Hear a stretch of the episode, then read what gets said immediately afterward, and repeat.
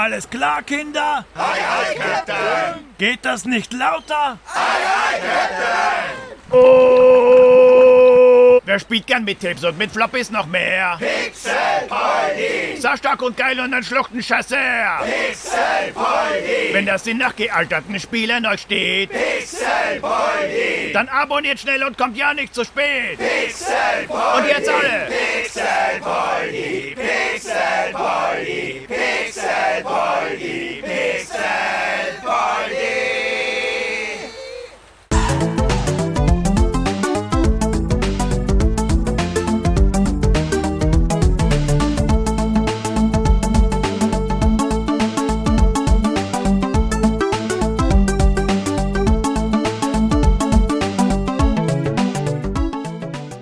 Grüß euch die Madeln, servus die Burm zur Episode 85 von Pixel Beschallung, dem Retro-Gaming-Podcast, den man am besten mit einer Buddel voll Rummer trägt.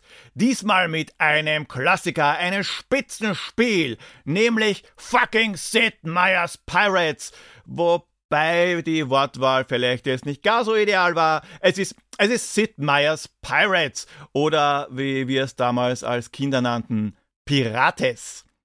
Fürs Intro haben mir Chris und Micha von der Männerrunde und auch Ole von Das ist richtig, der Podcast, die Stimmen geliehen. Die sind auch bei den Sprachchat-Philosophen zusammen mit mir zu hören. Links dazu in den Show Notes.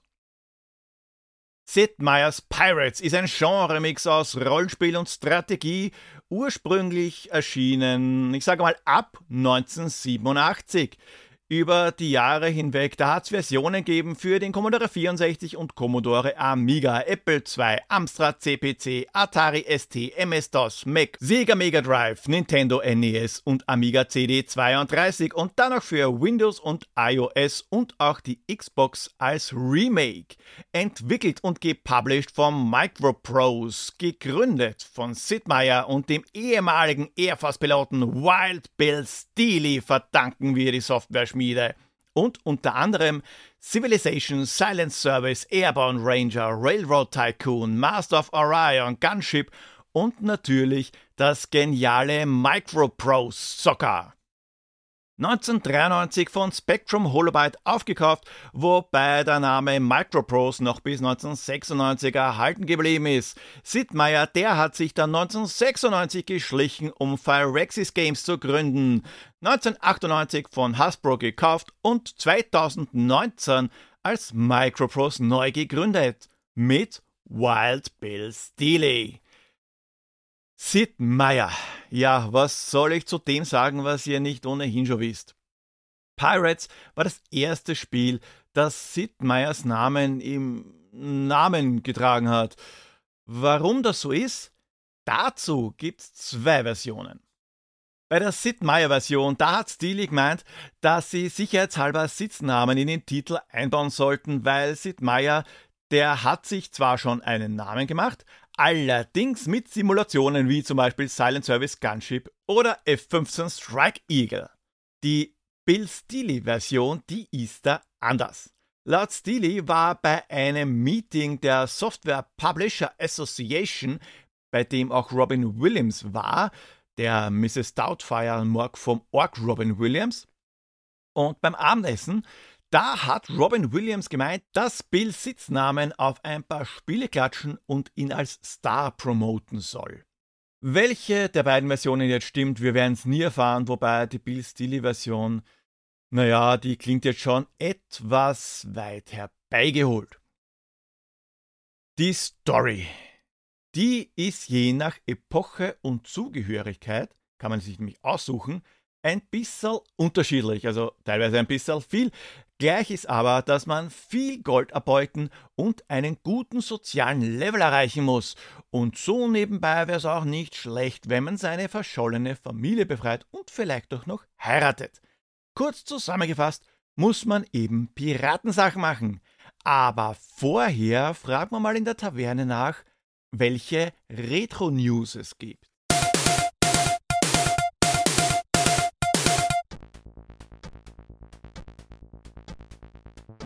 Was war denn so los? Nehmen wir den September 1987. am 6. September 1987 in den USA. Im John Hopkins Hospital in Baltimore, das ist in Maryland, da ist es einem Ärzteteam gelungen, in einer 22-stündigen Operation die aus Ulm stammenden siamesischen Zwillingsbrüder Patrick und Benjamin Binder zu trennen. Die waren am Kopf zusammengewachsen. An der erfolgreichen Operation hatte ein 70-köpfiges Ärzteteam gearbeitet, unter anderem Ben Carson. Erfolgreich, weil keiner der beiden Zwillinge bei der OP gestorben ist. Klingt jetzt super, war's aber nicht wirklich. Patrick, der ist nie aus dem Koma erwacht und ist irgendwann in den 2000ern gestorben. Benjamin ist schwerstbehindert und kann weder sprechen noch sich selbst ernähren. Der Vater hat die Sache emotional nicht verkraftet, wurde Alkoholiker und hat die Mutter mittellos alleine gelassen.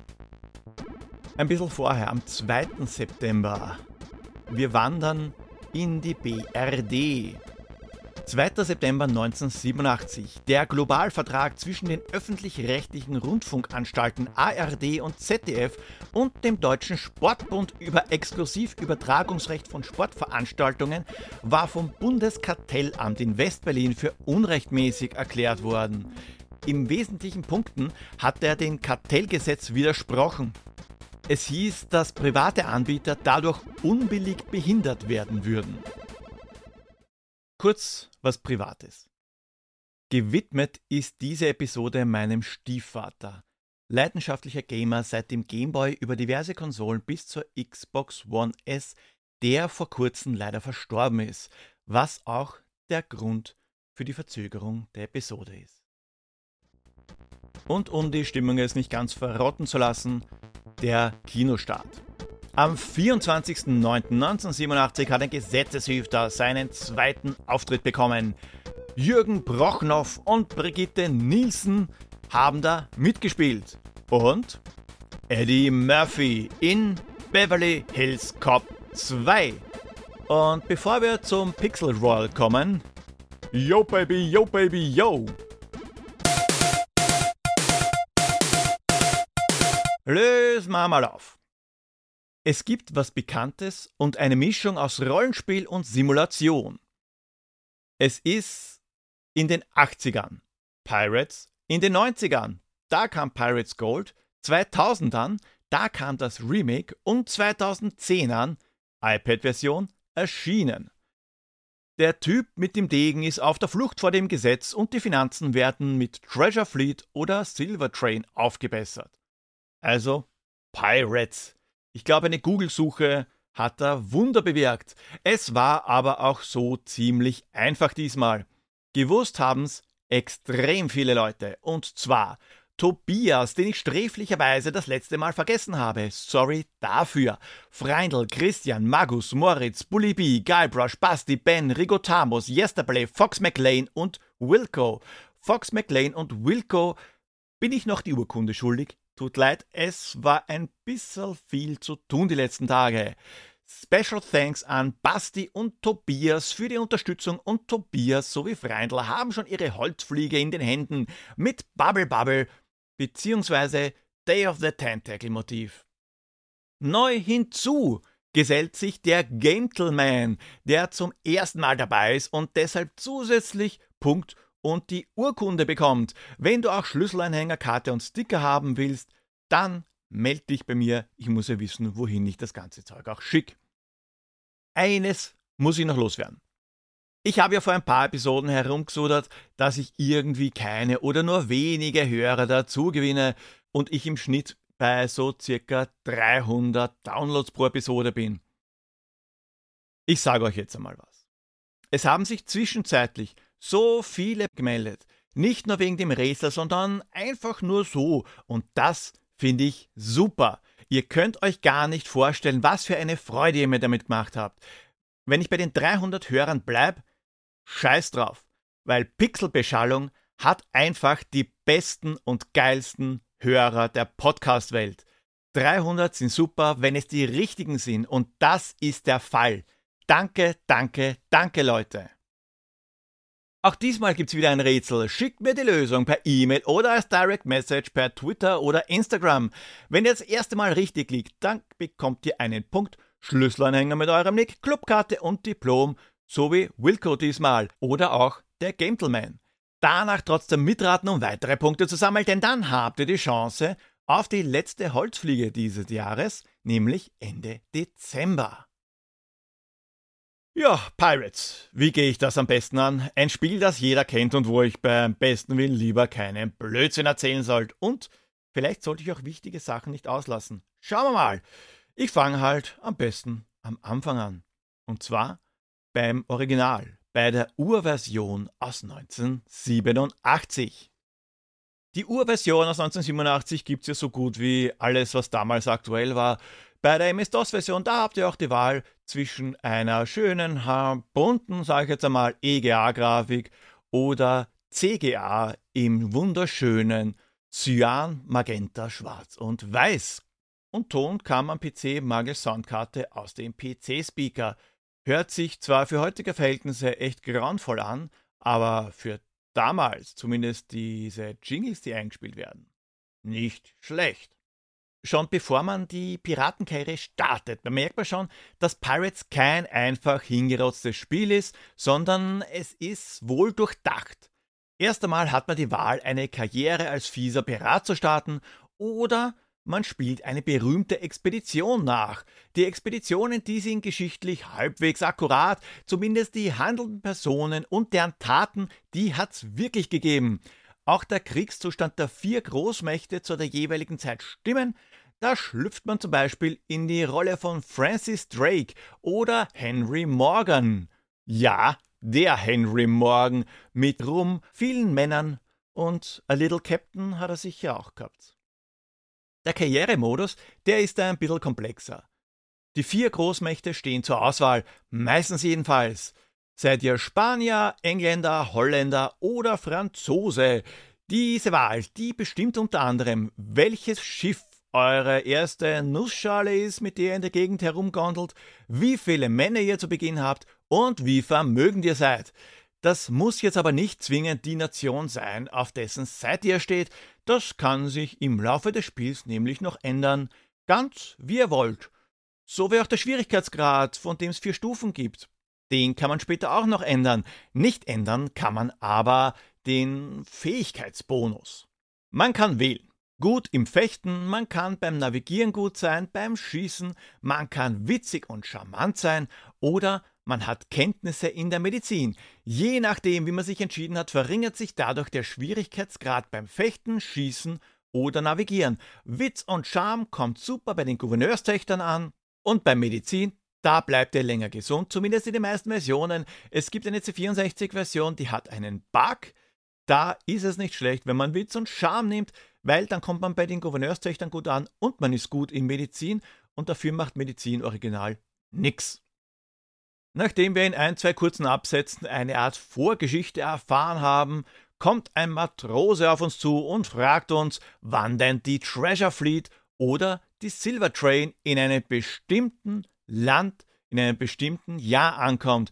Und weil wir ja alle das Original gehabt haben, haben wir das natürlich gewusst, weil es in der Anleitung steht. Und wenn du dich nicht an diese Abfrage erinnern kannst, dann hast du wahrscheinlich kein Original gehabt. Das Intro mit dem Adler mit der Diskette im Schnabel ist nämlich bei der Originalversion nicht drauf. Ja, der tolle Kopierschutz. Codeabfragen, die sind ja sowas von nervig. Und das Schlimme ist, dass Micropros bei Pirates aber sowas von auf Nummer sicher gehen wollt. Neben der Codeabfrage ist das Spiel nämlich noch mit dem Rapid Lock Kopierschutz versehen. Rapid Lock war eine super fiese Sache, weil da nämlich mehrere Mechanismen kombiniert worden sind. Ich gehe jetzt nicht genau ins Detail, ich umschreibe das Ganze nur. Die Sync-Bits zwischen den Tracks, die müssen eine gewisse Länge haben. Bestimmte defekte Sektoren müssen vorhanden sein. Ein Key war verschlüsselt auf Track 36. Die meisten Spiele verwenden eigentlich nur 35. Ach, das war fein. Der Kopierschutz, der war blöderweise so aggressiv, dass mit der Zeit viele Disketten zwar vielleicht nicht ganz den Geist aufgegeben haben, aber trotzdem nicht mehr spielbar sind, weil der Kopierschutz nämlich eine Raubkopie vermutet. Mehr ins Detail gehe ich aber nicht. Wenn ihr mal eine Episode haben wollt, bei der ich nur über alte Kopierschutzmechanismen im Detail spreche, dann schreibt mir das ganz einfach. Naja, zurück zur Codeabfrage. Weiß man Bescheid, ist alles gut und man fechtet mit dem alten Captain um das Kommando. Ist die Eingabe falsch, da kämpft man zwar genauso gegen den Captain, kann aber nicht oder nur extrem schwer gewinnen. Man bekommt ein kleines Schiff mit nur acht Mann und keinen Kanonen und alle Länder erklären uns den Krieg und zusätzlich sind wir bereits achtmal verwundet worden. Prost Mahlzeit und viel Spaß beim erfolgreichen Spielen. Aber die Codeabfrage, die war ja für uns auf welchem Wege auch immer kein Hindernis. Wenn da nicht der Kopierschutz Nummer 3 wäre, auf den ich gleich eingehe. Die Crew, die will einen neuen Captain und ist unglaublich beeindruckt von unserem Wissen über die Treasure Fleet oder die Silver Train. Besser geht's ja gar nicht. En garde und los geht's. Mano a mano. Die beiden Kapitäne werden von der Seite gezeigt. Ist jetzt leider nicht ganz so cool wie die Kämpfe in Barbarian. Das hat eher was vom Fechten in Summer Games 2. Theoretisch gar nicht einmal so schlecht, weil es recht viele Bewegungen gibt. Einen schnellen, leichten Hieb von oben, mittig oder unten. Mit Feuerknopf wird daraus ein fester, langsamer Hieb von oben, Mitte oder unten. Zusätzlich kann man auch noch mittig, oben oder unten parieren oder beim Parieren sich zurückziehen oder nach vorgehen.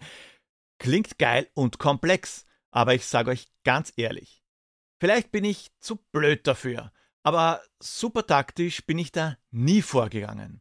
Ein paar schnelle Hiebe abwechseln von oben, mittig oder unten und gut ist. Theoretisch kann man ja alle Angriffe vom Gegner blocken und dann gleich reagieren. Aber viel Spaß beim Erkennen der Bewegung in der Drei-Bilder-Animation und beim rechtzeitigen Reagieren.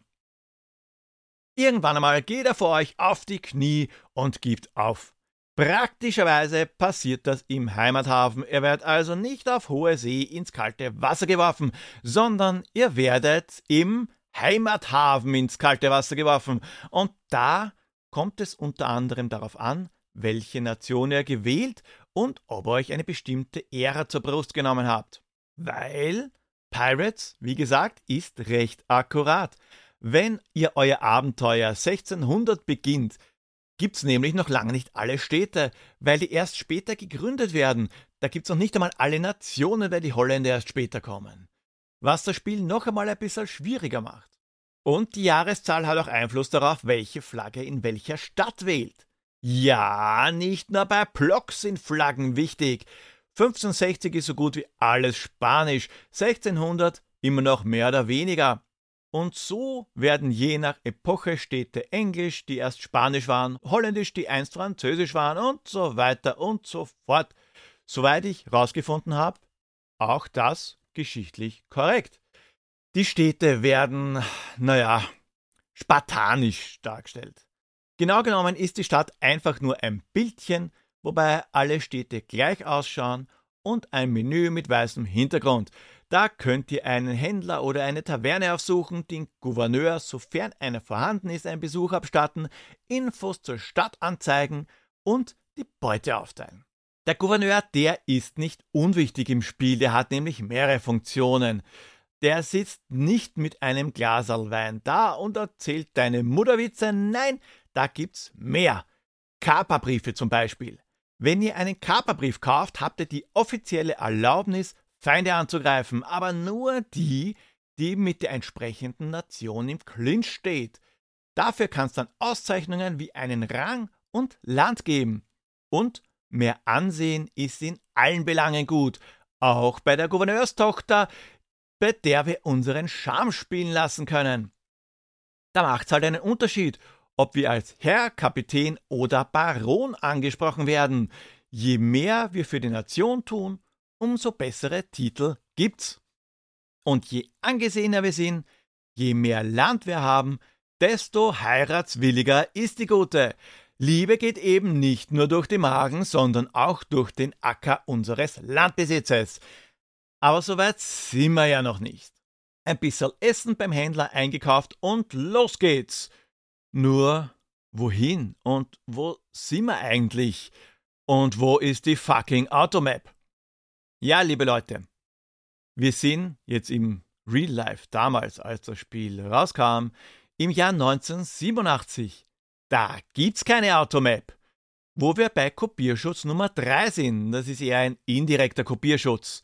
Die Karte der Karibik. Dem Spiel ist nämlich eine komplette Karte der damaligen Karibik beigelegen, mit der Angabe ab oder bis wann welche Städte überhaupt existiert haben. Ganz oldschool schätzt man da entweder die Position oder man bemüht den Sextanten, um zumindest den Längengrad rauszubekommen. Das ist aber trotzdem ein echt nerviges Unterfangen. Deswegen habe ich lieber meine Position geschätzt. Auch wenn das im ersten Augenblick irgendwie komisch wirkt, ist schon cool, mit einer echten Karte zu arbeiten und dass man nicht alles vorgekaut bekommt. Die Steuerung des Schiffs, die funktioniert wie bei einem richtigen Schiffsruder. Links, rechts dreht das Schiff und ob und wie sehr das Schiff beschleunigt, hängt vom Wind ab. Und natürlich auch davon, welches Schiff ihr steuert. Ein Riesenschiff ist dann nicht so wendig und deutlich langsamer als ein kleineres. Und es kommt auch darauf an, wie gut es ausgestattet ist. Gute Ausstattung zahlt sich nicht immer aus. Die Karte, die ist riesig und sitzt komplett im Speicher, da muss überhaupt nichts nachgeladen werden. Überall kann man hin. Es ist also richtig open-worldig. Zwar nicht das erste Open-World-Spiel, da hat schon einige davor gegeben, aber ein Open-World-Spiel, in dem ihr kriminelle Sachen macht und Schiffe kapert, um damit herumzusegeln. Willkommen bei GTA of the Caribbean. Schiffe kapern ist wichtig, aber bitte mit Hirn. Wäre ja blöd, wenn man es sich mit jeder Nation verscherzt. Während ihr über die Super Mario Oberwelt segelt, sind andere Schiffe sowas wie Random Encounter, die sieht man auch nicht. Sail ho! Und hoffentlich ist's kein Piratenjäger, sonst sind wir am Arsch, zumindest am Anfang. Man kann aber auch einfach nach Neuigkeiten fragen oder wegsegeln, anstatt anzugreifen. Meistens, manchmal segeln einen auch die Schiffe hinterher und man kann nicht mehr flüchten. Wenn ihr angreift, wäre die richtige Wahl des Schiffes, mit dem ihr angreift, nicht schlecht. Eine Kriegsgaleone ist zwar geil, aber gegen eine winzige Pinasse ein bisserl Seemanns-Overkill. Und ein Handelsschiff ist auch nicht das wahre, um anzugreifen, ist ja auch nur ein Handelsschiff. Ja, und dann kämpft man. Schiffo a Schiffo. Entweder man macht den Gegner dem Meeresgrund gleich und schießt ihn in Fetzen, was aber nicht wirklich zielführend ist, oder man entert es. Oder man schießt halb in Fetzen und entert es dann. Ist ja auch manchmal notwendig, wenn das andere Schiff schneller als das eigene ist zum Beispiel, weil die flüchten manchmal, die feigen Schweine. Ein, zwei, drei nette Aufforderungen mit unseren Kanonen wirken da Wunder. Ein gebrochener Mast oder ein Leck kann da schon helfen, den Gegner auszubremsen, und als angenehmer Nebeneffekt dezimiert das auch die Besatzung des nervigen Gegenübers. Man sollte aber auch aufpassen, nicht selbst ins Visier zu kommen, und aufs Segel sollte man auch aufpassen. Setzt man nämlich das Kampfsegel ein, ist man zwar nicht so schnell, aber es ist dafür nicht so schnell beschädigt. Das normale Segel also lieber im Schrank lassen, wenn man nicht gerade flüchten oder verfolgen will, weil mit dem normalen Segel ist man doch immer um ein, zwei Nummern schneller. Also auch hier mit Hirnkamerad. Wenn wir nochmal zum Beispiel mit der Kriegsgaleone und der Pinasse kommen. Schieße ich mit der Kriegsgaleone und ihren 32 Kanonen auf eine Pinasse, was jetzt nicht mehr als ein bisschen größeres Segelboot ist, hat ein einziger Schuss in etwa den gleichen Effekt wie der Versuch, einen Chihuahua mit einem Pferd zu kreuzen. Ein kleines Plopp und nichts bleibt übrig. Also lieber auf Kollisionskurs gehen, um zu entern, wo wir wieder beim Schwertkampf sind. Diese Schwertkämpfe, die sind ein klein wenig anders als die am Anfang. Erstens einmal können wir uns die Waffe aussuchen. Die drei Taschenmesser, die unterscheiden sich in Stärke und Reichweite und Außerdem haben die Männer, die wir an Bord haben, Auswirkung auf die Moral. Wenn zehn Mann gegen 100 kämpfen, dann ist die Moral schneller dahin, als man Arr sagen kann, und da reicht auch ein einziger Hieb und man geht auf die Knie. Bei Pirates, da stirbt nämlich keiner. Man wird nicht erdolcht und verreckt in einer Blutlache. Zumindest wird das nicht direkt gesagt. Abstrakt sterben schon Leute, man selbst allerdings nicht. Die Männer, die dezimieren sich nämlich nicht, weil sie einfach nach Haus gehen, weil sie keinen Bock mehr haben, sondern weil sie einfach abkratzen. Wird aber nicht gezeigt, man sieht es nur an der Zahl, die immer geringer wird. Man selbst gerät vielleicht in Gefangenschaft, wenn man einmal einen Schwertkampf verliert, oder man wird auf eine einsame Insel gespült oder ausgesetzt, wenn man das Schiff verliert oder die Leute meutern. Aber nach ein paar Monaten kommt dann immer wieder ein Schiff vorbei, mit dessen Mannschaft man weiter herumpiraten kann. Hat man am Ende noch genug Mann, acht sind mindestens pro Schiff notwendig, kann man das Teil übernehmen. Entweder um mehr Mann und Waren lagern zu können, um damit anzugreifen oder um es später zu verkaufen. Sollte es kaputt sein, weil man es zuerst ein bisschen beschossen hat, kann man es auch im Hafen reparieren lassen. Flexen kann man damit aber bei der Gouverneurszöchter nicht. Ein E Puppe, schau mal da hinten, die Fregatte mit der Unterbodenbeleuchtung und den geilen Sound, das ist meine, das bringt absolut nichts. Die ist nicht so materialistisch und lässt sich von Schiffen beeindrucken. Die steht, wie gesagt, eher auf Land und Einfluss. Und mit steigendem Einfluss und Bekanntheitsgrad steigt auch die Anzahl der Leute, die bei uns anheuern. Das passiert entweder in der Taverne oder bei der Übernahme eines gekaperten Schiffs aber nicht zu geil auf viele Männer sein, weil das hat auch Nachteile. Erstens einmal brauchen mehr Männer mehr Essen. Logo. Geht ihnen das Futter aus, meutern sie klarerweise, weil du bist nicht du, wenn du hungrig bist. Und die Moral leidet darunter. Die leidet, wenn die Besatzung eben Hunger hat. Oder wenn zu lange nichts gekapert wurde und ihnen fad ist. Oder weil sie dadurch einen Teil der Beute in Gefahr sehen und das tun sie auch, wenn zu viele Männer dabei sind, weil mehr Männer bedeutet weniger Anteil für den Einzelnen. Die Beute, die sollte man nämlich von Zeit zu Zeit aufteilen, damit die Mannschaft auch was von der ganzen Arbeit hat. Die kriegen ja weder monatlichen Lohn oder Krankengeld, Krankenversicherung haben es auch nicht, Zahnversicherung oder so. Die sind halt auf die Aufteilung der Beute angewiesen. Wenn man das nicht macht, dann meutern sie, weil sie angepisst sind. Wenn man das macht, dann kriegt jeder seinen Anteil. Da sieht man auch, wie begeistert oder auch nicht sie davon sind. Wir als Captain bekommen einen höheren Anteil. Wie hoch dieser ist, das hängt vom gewählten Schwierigkeitsgrad ab. Und den kann man, wenn man will, bei der Gelegenheit auch gleich anheben.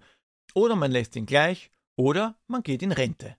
Wenn man weitermacht, dann bekommt man zumindest das beste Schiff und einen kleinen Teil der Mannschaft wieder. Wäre natürlich blöd, wenn man gleich beim ersten Aufteilen das Holzbeil an den Nagel hängt. Es gibt nämlich noch einiges mehr zu tun. Neben anderer Schiffe kann man auch Städte angreifen und, wenn alles passt, die Nation der Stadt ändern, um sich beim Gouverneur einzuschleimen, ist gut für den Titel. Was Gouverneure aber nicht so wirklich wollen, ist, wenn man deren Schiffe angreift und auch wenn man deren Städte attackiert, sind die irgendwie angefressen. Da handeln die Händler auch nicht mehr mit uns. Wir handeln nicht mit Piraten, heißt's dann. Arschlöcher. So angefressen sind alle, dass man unter Umständen nicht einmal mehr in die Stadt kommt, weil gleich das Feuer eröffnet wird. Das spielt sich dann so wie ein Schiffskampf ab, nur mit dem Unterschied, dass das Fort logischerweise nicht herumsegelt. Das kann man verhindern, indem man in die Stadt schleicht. Kann gut gehen, kann aber auch nicht gut gehen. Das geht auch zu Fuß über Land. Wenn man anlegt, das geht einfach durch einen Frontalcrash mit der Küste, spaziert man herum, bringt aber nur was, wenn man zu Fuß in die Stadt schleichen will. Die Stadt zu Fuß angreifen kann man auch, aber das offenbart einen, finde ich, unnötig nervigen Strategiepart. Also entweder zu Fuß in die Stadt schleichen oder was man zu Fuß auch machen kann, ist nach Sachen suchen nach Vergrabenen, also nicht nach der verlorenen Jungfräulichkeit oder nach der Ingame-Musik, nein, nach einem Schatz zum Beispiel. Im Laufe des Spiels, da kriegt man Schatzkarten, meist von einem Dealer in der Taverne. Die sind mehr oder weniger einfach ein Screenshot. Also sollte man sich schon ein bisschen auskennen, um den fetzen Land wiederzuerkennen. Der einzige Hinweis ist die Stadt, die sich in der Nähe befindet. Da kommt dann sowas wie irgendwo in der Nähe von Santiago. Gräbt man an der falschen Stelle, hat man ein paar Tage verschissen und ich glaube, die Männer finden das auch nicht so lustig, wenn man ein paar Tage lang umsonst den Boden umackert. Suchen kann man auch seine verlorene Familie. Vier Familienmitglieder gibt's zu finden und die Karte oder besser Teile davon haben andere Piraten, also brav Piratenschiffe kapern und, naja, was machen? Den Piraten für Lösegeld festhalten, über die Treasure Fleet ausfragen, hat alles Vor- und Nachteile. Gouverneure mögen es, wenn man Piraten ausliefert. Wir fungieren da quasi als Petze und bereiten Piratenkollegen Schwierigkeiten. Wir sind ja quasi der Randall der Piraterie. Ich habe lieber ausgeliefert, der Gouverneur, der verleiht uns nämlich nicht nur einen Titel, erst militärische und wenn er dann noch geiler auf uns wird, Adelstitel, sondern sagt uns auch, wo wir den Arsch finden, der weiß, wo unsere Familie ist. Infos zur Treasure Fleet oder Silver Train liefert auch die Gouverneurstochter, wenn wir lieb zu ihr sind. Da versorgt sie uns mit Insider-Informationen. Kleiner Nachtrag. Beim Schneiden ist mir aufgefallen, dass ich zwar öfter von der Treasure Fleet rede und auch von der Silver Train. Schön, aber ich habe nie erklärt, was das überhaupt ist. Die Silver Train, das ist jetzt kein Zug, kein Chuchu-Zug, wie man sich vielleicht vorstellt, weil Dampfloks, die gibt es ja da noch gar nicht. Die gibt es erst seit 1804. Das ist ein Zug Mulis. Aber woher kommt denn das Silber überhaupt? Das kommt von den Inkas. Francisco Pizarro, der hat damals die Inkas weggemetzelt. Also wirklich weggemetzelt. Das war ein Hinterhalt, in dem sie mit Schusswaffen in die Masse der Inka-Krieger geschossen haben und sie haben auch den Inka-Herrscher gefangen genommen. Lösegeld verlangt, gar nicht einmal so wenig, ein Raum voll Gold, zwei Räume voll Silber und das ist auch ausgezahlt worden. Das war den Spaniern aber damals komplett wurscht und er ist trotzdem hingerichtet worden. Weil dort in der Gegend, da gab's ganz schön viele Silberminen und das Silber, das will ja den Spaniern gehören und natürlich auch abtransportiert werden mit den Mulis nach Nombre de Dios und von dort mit der Treasure Fleet über das Wasser weiter. Pirates hat das übernommen. Bisschen kreativ natürlich, weil sonst wird schwierig. Die Treasure Fleet und die Silver Train, die sind nicht immer in der gleichen Stadt, sondern da haben wir ganz einfach diese Informanten, diese zwielichtigen Personen, die uns da den Infos geben, wo die Treasure Fleet ist oder eben auch die Silver Train. Wenn die Silver Train in der Stadt ist, bekommt man das auch mitgeteilt, dass sie gerade in der Stadt ist relativ praktisch. Weil es ist ja nicht so, dass man die Infos kriegt, ja, in der und der Stadt ist die Silver Train und hurra, die ist ja gleich daneben. Kann sein, ist aber nur Zufall. Da muss man erst hinfahren. Wenn das vielleicht gerade am anderen Ende der Karte ist, kann es natürlich sein, dass Silver Train oder Treasure Fleet schon lang ganz woanders ist.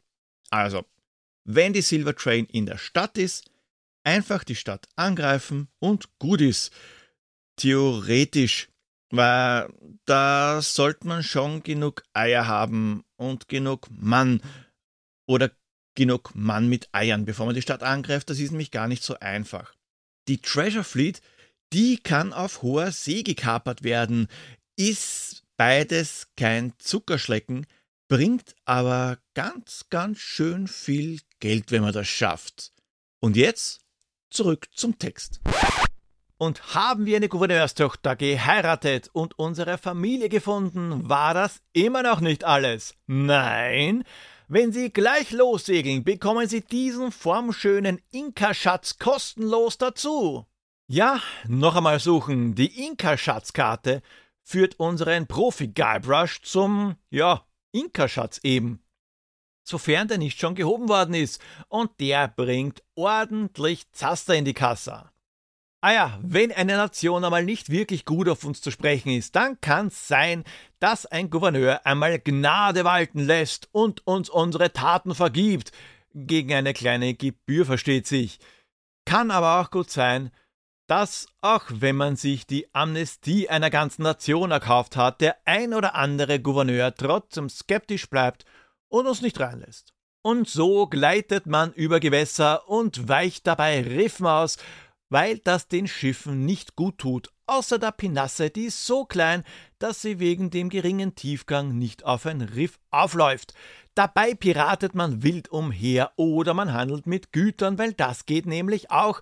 Man muss jetzt nicht unbedingt alles von anderen fladern und dann verkaufen. Nein, man kann auch einfach billig kaufen und in einer anderen Stadt teurer verkaufen.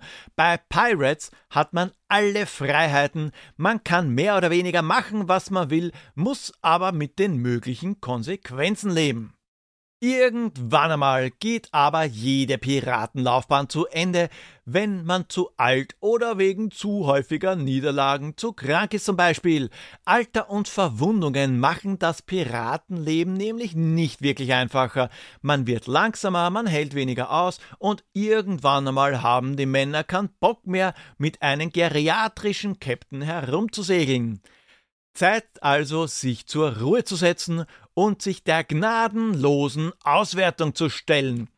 Hier wird zusammengefasst und bewertet, was zu bewerten ist. Militär- oder Adelstitel, sofern man denn welche verliehen bekommen hat, wie viel Gold man auf der hohen Kante hat und wie viel Land wir erhalten haben. Und auch, was das unterm Strich heißt, also armer Schlucker oder stinke, stinke reich unsere Reputation. Also ob wir zum Beispiel als Feigling oder waghalsig bekannt sind, bei welchem Alter wir uns zur Ruhe gesetzt haben und wie viele Familienmitglieder von uns in die Freiheit entlassen wurden, nachdem wir sie gefunden haben, wie es uns geht und ob unsere Frau ein zänkischer Drache, also hierzulande sagt man dazu Biskuren, oder eine liebevolle Dame ist. Letztere beiden Sachen also wie es uns geht und wie unsere Frau drauf ist, ist möglicherweise miteinander verknüpft, wer weiß. Und dann gibt's auch noch Piratenpunkte. 100 an der Zahl gibt's zu erreichen. Die entscheiden, ob unser alter Ego im Schlussranking als Bettler, Tavernenbesitzer oder königlicher Berater dasteht. 24 Ränge gibt's. Viel Spaß beim Durchprobieren und keine Sorge, die 24 Ränge, die sind jetzt nicht auf 100 Punkte aufgeteilt, man kann nämlich auch ins Minus rutschen.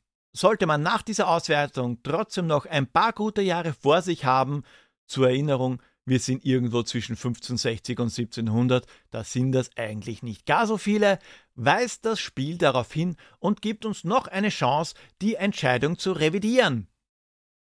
Noch eine Chance, einen weiteren Punkt zu ergattern oder das Pixel-Beschallungsfan seid, Gebt euch Pierre. Opa Pierre, mach's diesmal vielleicht ein bisschen schwerer, okay? Bonjour, meine Lieben. Zeit für ein neues Rätsel. Und das ist, fürchte ich, auch diesmal viel zu einfach. Na super. Na denn, dem einen reicht's in diesem Spiel, von Ordnung hält er gar nicht viel, er haut und bröselt, so soll's sein, alles und jeden, kurz und klein. Angepisst ist auch die Lizzie, schlägt das Militär ein Busy, macht aus jedem Haus mit Zaun einen schönen Bastlertraum. Warum das Ganze? Gute Frage. Vielleicht haben die grad die Tage die neuen Strompreise erhalten und möchten nun die Wut entfalten. Vielleicht liegt es auch nicht an ihnen, sondern an den Vitaminen oder auch am Badesee. Das Ergebnis war nicht schee. Okay, das sollte jetzt wirklich nicht so schwer sein. Da werde ich mir das nächste Mal was ordentlich Schweres einfallen lassen. Au revoir. Ja, danke Pierre, dass du. Nein, na, da fällt mir jetzt nichts dazu ein. Mach das nächste Mal bitte, bitte, bitte einfach schwieriger. Na denn. Mit Pirates war es ja noch nicht, weil 1993 ist noch die Gold Edition erschienen, eine SVGA-Version für DOS und auch für Amiga CD32, Mac OS 7 und der Sega Mega Drive. Die Gold-Version, die bietet einmal eine stark verbesserte Grafik, wobei verbessert jetzt nicht zwingend besser ist. Sicher schaut dieser Gemälde-Style der Bilder besser aus als der CGA Pixelbrei oder die Bilder am C64. Allerdings verzeiht man diese Version nicht mehr so schnell, dass einfach alle Händler, alle Tavernenbesitzer und deren Töchter, die Typen, die einen Karten verkaufen, die zwielichtigen Gestalten, die anheuern wollen, ja sogar alle Städte gleich ausschauen. Beim 1987er Pirates hat man wenigstens ein bisschen Variation gehabt, weil sich teilweise die Farbe der Kleidung geändert hat. Das ist bei der Gold-Version nicht der Fall. Der Schwertkampf, der sieht imposanter aus. Das muss ich zugeben. Warum aber jeder Gegner maskiert ist wie ein Darsteller in einem GGG-Film, ist mir ein Rätsel. Möglicherweise um zu kaschieren, dass auch da wieder alle gleich ausschauen würden. Wer weiß. Die Schwertkämpfe, die sind um einiges schneller, was es noch schwieriger macht, irgendwie taktisch vorzugehen. Sicher realistischer, aber naja. Trefferfeedback sind Wunden am Körper. Blöderweise kann man halt nur drei Wunden bekommen, eben Kopf, Torso und Bein. Wenn man an den Stellen schon Wunden hat, hat man kein Trefferfeedback mehr, nicht einmal akustisch. Und man muss sich schon sehr, sehr dämlich anstellen oder eklatant weniger Männer haben, dass man diese Kämpfe verliert.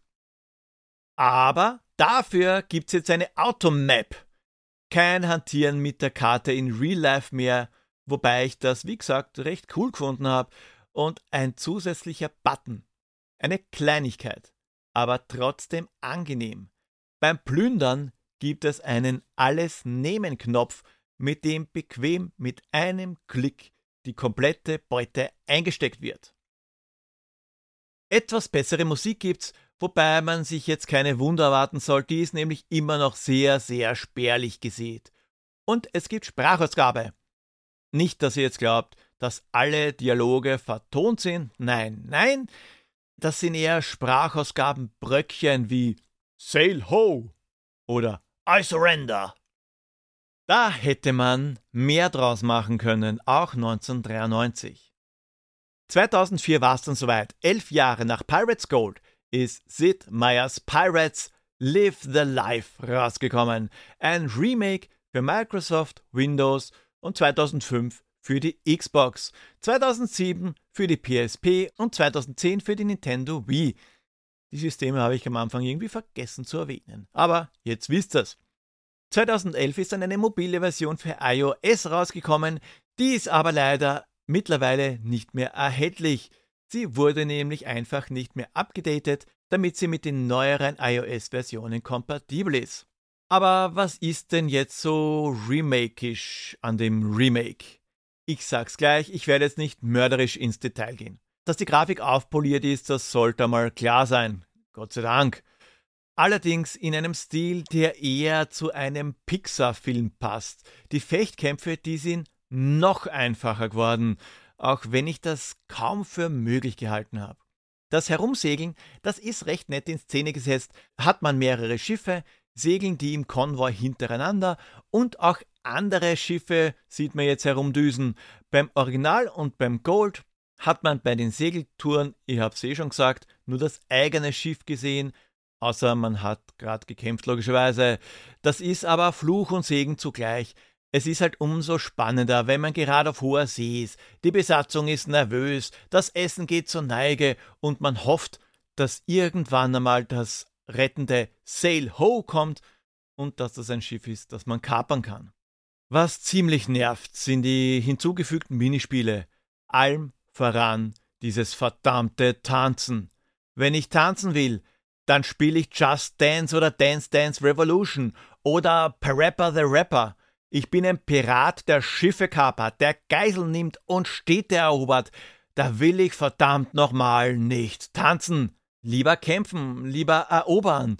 Das war damals zu Fuß echt nervig, aber beim 2004er Remake, da haben sie aus dem zu Fuß erobern einen recht netten, rundenbasierten Strategiepart gemacht. Auch, dass man Schiffe jetzt aufrüsten kann, ist ziemlich cool. Das Schleichminispiel, bei dem in die Stadt schleichen, macht da schon mehr Sinn als das Tanzen, ist aber ehrlich gesagt nicht weniger nervig. Die Neuauflage, die ist jetzt kein schlechtes Spiel und ist im Sale oft um 3 Euro zu haben. Ich habe es jetzt kürzlich gekauft um 3 Euro auf Good Old Games. An das Freibeuter-Feeling des Originals oder an Pirates Gold kommt es aber nicht dran. Nicht zu unterschätzen ist aber, dass es fürs Remake viele Mods gibt. Zumindest für die PC-Version, logischerweise. Auf Hooked on Pirates gibt's unzählige. Angefangen von Reskins über HD-Texturen, neue Flaggen und Maps bis zur Änderung des Hauptcharakters in einem weiblichen Beraten ist da alles dabei. Besonders praktisch ist der Mod, der die Steuerung vom Numpad, wie auf die Idee gekommen ist, weiß ich nicht, auf die Haupttastatur legt. Ist praktisch, wenn man zum Beispiel einen neueren Laptop oder eine Gaming-Tastatur ohne Nummernblock hat. Pirates ist ein Klassiker, den jeder, aber wirklich jeder einmal gespielt haben sollte. Wirklich jeder. So einfach Pirates gehalten ist, so komplex ist es aber auch, weil der Schein, der trügt. Es gibt doch einiges zu erledigen, wenn man will. Ist ja Open World, man kann machen, zu was man Lust hat. Schade, dass es keine oder nur spärlich gesäte Musik gibt, aber man kann halt nicht alles haben. Mit den drei Versionen, also Original, Gold und dem Remake. Da sollte wirklich für jeden was dabei sein, wobei ich die Gold-Version präferiere. Auch wenn ich gesagt habe, ich stehe auf die physische Karte. Die ist halt ein schönes Mittelding zwischen CGA und 3D-Grafik, wobei das gar nicht der Grund ist. Es ist wirklich die Automap. So cool die echte Karte ist, so bequem ist halt eine elektronische Karte, die den Standort gleich mit anzeigt. Man wird halt faul. Wenn ich mir die Bewertungen vom 1987 erschienenen Pirates anschaue, sind die Bewertungen der Spielezeitschriften ziemlich durchwachsen. Was ist ziemlich? Passt mal auf. Die ASM hat 10 von 12 Punkten gegeben. Happy Computer 85%. Das 64er Magazin 8 von 10 Punkten. Your Commodore und Commodore User haben sogar 9 von 10 Punkten gegeben, aber es waren nicht alle so begeistert. Zap 64 hat nur 68% gegeben, Commodore Format 57% und Commodore Force unverständliche 40%. 40% von der gleichen Zeitschrift, die vorher 68 gegeben hat, nachdem Commodore Force der Nachfolger von Zap 64 war. Und das garniert mit einem unglaublich vernichtenden Review und einem Screenshot, der im ganzen Spiel nicht vorkommt. Zu sehen ein Schwertkampf ohne Hintergrund. Also weiß hinter dem Kämpfer. Geschieht ihnen recht, dass das Magazin gerade einmal ein Jahr gegeben hat. Bemängelt ist die Grafik worden. Okay, zugegeben. Die Menüs auf weißem Hintergrund mit dem kleinen, sich immer wiederholenden Bildchen sind jetzt nicht wirklich sexy. Und auch die Soundkulisse, die darf zu Recht bemängelt werden. Aber 40%? 57%? Wobei dieser seltsame Screenshot, der bei Commodore Force zu sehen war, der ist auch im Commodore Format abgedruckt worden. Keine Ahnung, welche Vorabversion oder Raubkopie die verwendet haben. 1993 wohlgemerkt. Da sind nämlich diese Reviews erschienen. Ich habe Pirates geliebt, gespielt habe ich es damals ausschließlich am Commodore 64, nachdem ich sonst keinen Computer gehabt habe. Die meiste Zeit bin ich wild herumgesegelt und ein, zwei Familienmitglieder habe ich auch befreit. Aber am besten haben mir ohnehin die Schiffskämpfe gefallen. Heute spielt sich Pirates immer noch erstaunlich gut. Allerdings empfehlen würde ich zumindest die Gold Version, da die doch ein, zwei Verbesserungen hat. Zumindest hat, wie gesagt, die mir am besten gefallen, weil ich halt mittlerweile ein bequemer Sack geworden bin. Das Spielprinzip ist zwar einfach, aber macht trotzdem wirklich Spaß. Pirates, in welcher Form auch immer, kann problemlos heute noch gespielt werden. Einfach mal zu den üblichen Verdächtigen wie Good Old Games oder Steam schauen. Egal ob das Original aus 1987, Pirates Gold oder das Remake. Jede der Versionen ist heute noch erhältlich und spielbar. Unterm Strich ist es einfach Geschmackssache, welche Version man am liebsten spielt. Da gibt's kein Wäh, ist das grauenvoll. Und alle drei Versionen gibt's für wenig Geld zu kaufen. Habt ihr eine Idee, was Pierre sucht? Dann schreibt mir euren Tipp per E-Mail oder Social Media. Wollt ihr, dass ich mir ein bestimmtes Spiel vornehme? Dann lasst es mich wissen. Und auch wenn ihr eine Idee, und auch wenn ihr eine Idee für ein Intro habt, könnt ihr Pixelbeschallung mitgestalten. Folgt mir auf Twitter @pixelpoldi, Instagram @pixelbeschallung oder schreibt an pixelpoldi@pixelbeschallung.at oder schaut ganz einfach bei www.pixelbeschallung.at vorbei. Dort findet ihr sämtliche Links und auch einen Weg, wie ihr mich unterstützen könnt. Mehrere Wege sogar. Und nicht vergessen, alte Piratenweisheit. Die Kleinen mit wenig Tiefgang haben auch Vorteile. Baba!